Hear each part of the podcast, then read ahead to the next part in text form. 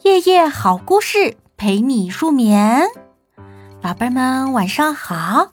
今天晚上我们来讲的这个睡前故事啊，名字叫做《谁把愿望藏在云朵里》。有一天早上，小熊巴巴布推开了窗子，他发现天空里有一朵云彩，好奇怪呀，看上去沉甸甸的。嗯。云朵都是轻飘飘的呀，这朵云为什么看上去沉甸甸的呢？小熊巴巴布自言自语地说：“那是因为有谁把一个沉甸甸的愿望藏在我这里了？是你干的吗？”一个恼怒的声音在小熊巴巴布耳边说着。小熊巴巴布吓了一大跳，那云朵竟然从半空中飘了下来。就停在了他的窗前。快说，是你把愿望藏在我这里的吗？云朵再一次问道。啊，当然不是我，我怎么能把愿望藏在云朵里呢？巴巴布连忙说：“我平常都是把愿望装进玻璃瓶里，让它顺水飘走的。”唉。云朵深深的叹了口气，一朵云的心里是不该藏进任何东西的，不然就不能自由自在的飘荡了。要是这个愿望不能实现，或者被那个许愿的家伙收回去，我就再也做不成一朵快活的云了。啊，是这样呀？那么我带你去问问我的朋友吧。巴巴布热心的说着。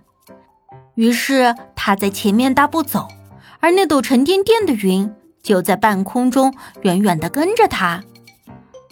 小兔朵朵，小兔朵朵，你有没有把一个愿望藏在云朵里？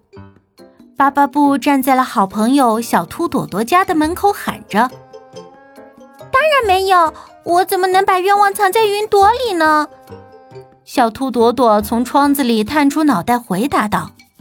我都是把愿望写在纸上，然后再叠成纸飞机，让它飞走的。小狐狸默默，小狐狸默默，你有没有把一个愿望藏在云朵里呀？巴巴布又站在了好朋友小狐狸默默家的门口喊：“没有没有，我怎么能把愿望藏在云朵里呢？”小狐狸默默从窗子里探出脑袋回答。我都是把愿望写在一块小石头上，然后埋进土里的。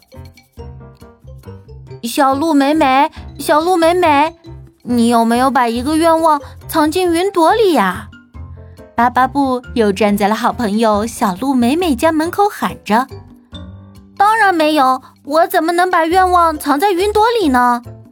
小鹿美美从窗子里探出脑袋回答：“我都是自己做一盏灯。”写上愿望再放飞的。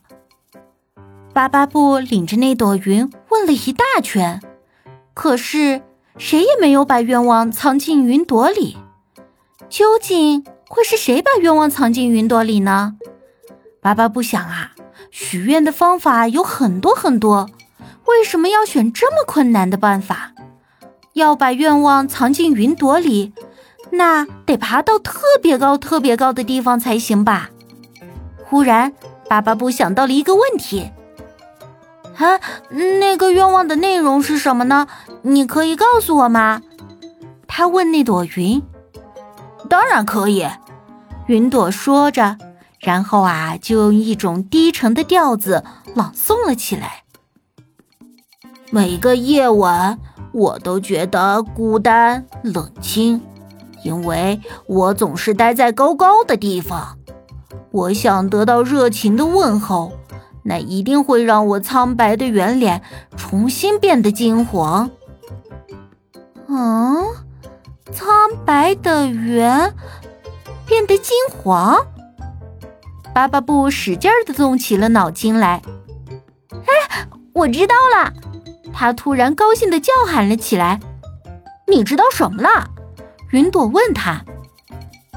可是啊，巴巴布根本就顾不上回答云朵，他飞奔着去找他的小伙伴们了。这天晚上，当月亮升到高高的时候，小巴巴布就和他的伙伴们爬到了高高的山顶。你好呀，月亮，我们喜欢你！他们一起大声的喊着，喊了一遍又一遍。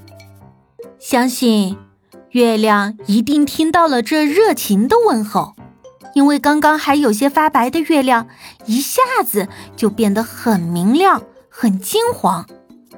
深蓝色的夜空里，一朵小云快活地飘来飘去。他心里的那个愿望已经没有了，因为啊，当一个愿望实现的时候，它就会变成一只透明的蝴蝶，轻盈地飞到天空之外的地方。宝贝们，故事讲完啦。今天我们讲了好多好多种许愿的办法，你们都记得有哪些吗？你们又是怎么许愿的？快来告诉阿白姐姐吧。